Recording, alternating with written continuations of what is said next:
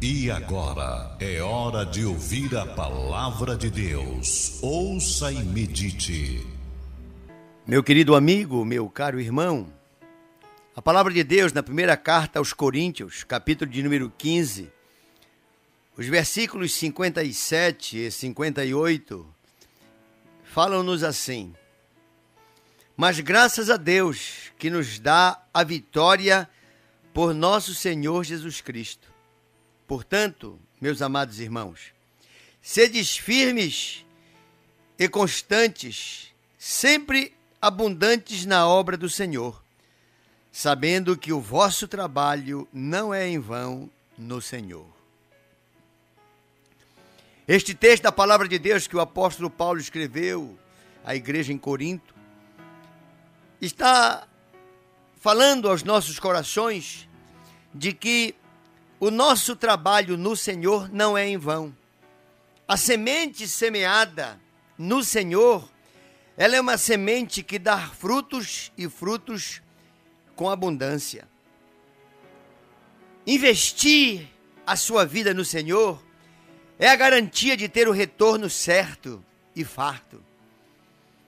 Quando nós começamos a conhecer Deus, conhecer que Ele não está lá distante no céu, nos monitorando por números, por dados, não.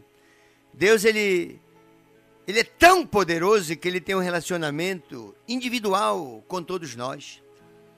Ele é capaz de se relacionar com cada um e com todos ao mesmo tempo.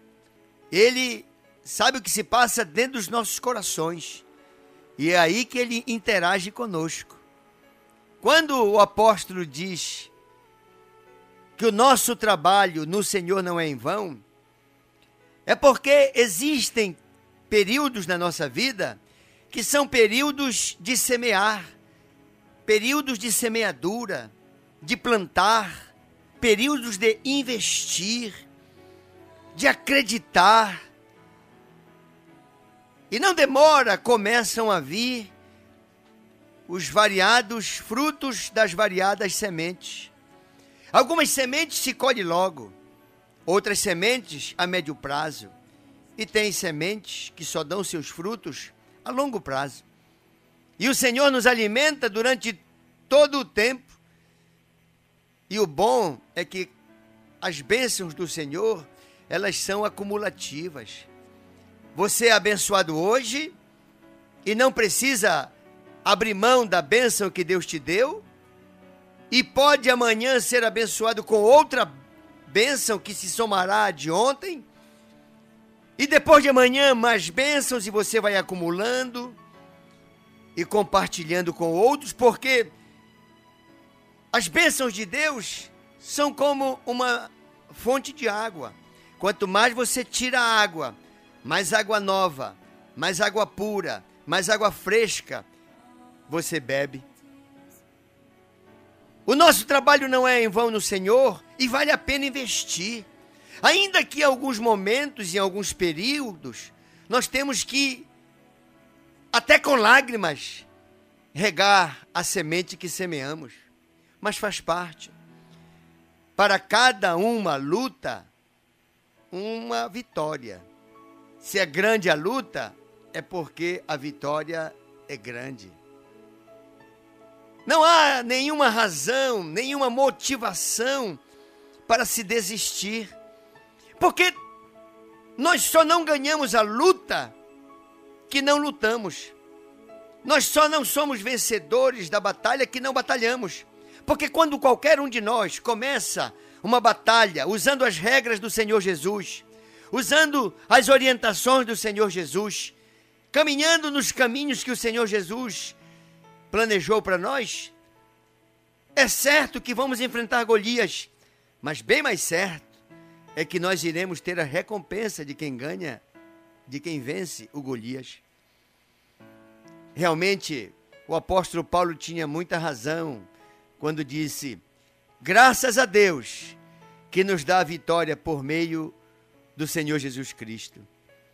Portanto, meus amados irmãos, sede firmes e constantes. Esta é a grande estratégia. firmes, constantes e abundantes na obra do Senhor. Não te esquivas de maneira nenhuma de ser útil para ninguém, porque todas as vezes que você for útil para alguém, é Deus te usando. E Deus é um Deus de compensação, de recompensa, de galardão. Ao mínimo gesto de generosidade, ao mínimo gesto de tolerância, a mínima disposição de caminhar uma, duas, dez milhas com alguém, aquela vontade de estender a mão para erguer aquele que porventura tropeçou e caiu, aquele prazer de poder socorrer o aflito, é o que diz o texto aqui. Abundante, sempre abundante na obra do Senhor. Tu vais te orgulhar. Quando começar a colher, não para mais de colher. Você vai colher da semente que dá fruto rápido, não demora muito a médio prazo, você vai começar a colher também daquela semente que dá a médio prazo, e continua colhendo, e continua acumulando, e continua desfrutando, mas continua semeando. E depois você vai colher da semente que dá a longo prazo. O nosso presente é bom, mas bem melhor é o nosso futuro. Esta é a grande alegria. Se hoje nós estamos bem, amanhã nós estaremos melhor. Mas não para por aí. No porvir ainda teremos a vida eterna. Desta vida, meu irmão, nós não levamos nada, absolutamente nada. Nós não levamos um centavo desta vida. Desta vida nós não levamos um filho, não levamos uma filha. Desta vida nós não levamos o pai, uma mãe, uma esposa, um esposo, não. Desta vida nós não levamos nada. Não há de se apegar a nada desta vida.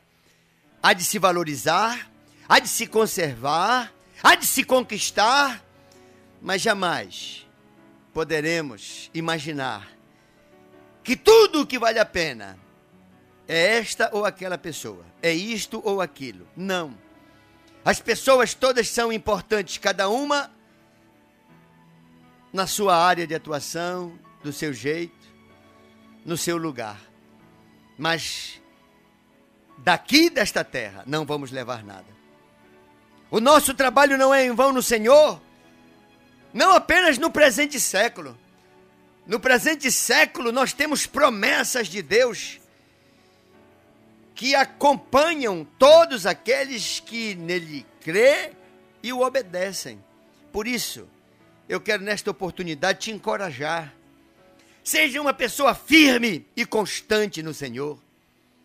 Saiba que o vendaval que você, porventura, esteja enfrentando, sem exceção, todos os homens e mulheres que vieram antes de nós também enfrentaram.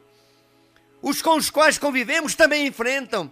E os que vierem também haverão de enfrentar. Não podemos nos acovardar.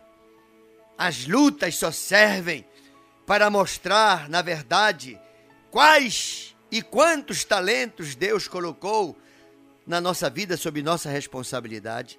Porque a palavra de Deus diz: a quem mais é dado, mais é cobrado. Não há injustiça em Deus. Cada desafio é proporcional à força que Deus colocou em cada um de nós. Por isso, o apóstolo Paulo com toda a influência do Espírito Santo, nos diz: portanto, meus amados irmãos, sede firmes e constantes, sempre abundantes na obra do Senhor, sabendo que o vosso trabalho não é vão quando é no Senhor. 1 Coríntios, capítulo 15, versículo 58.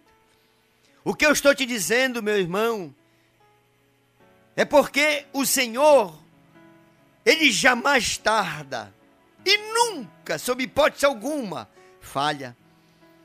Ele vem na hora certa. Nossa ansiedade é que tenta precipitar os fatos, mas Deus não se deixa levar por nenhum tipo de pressão.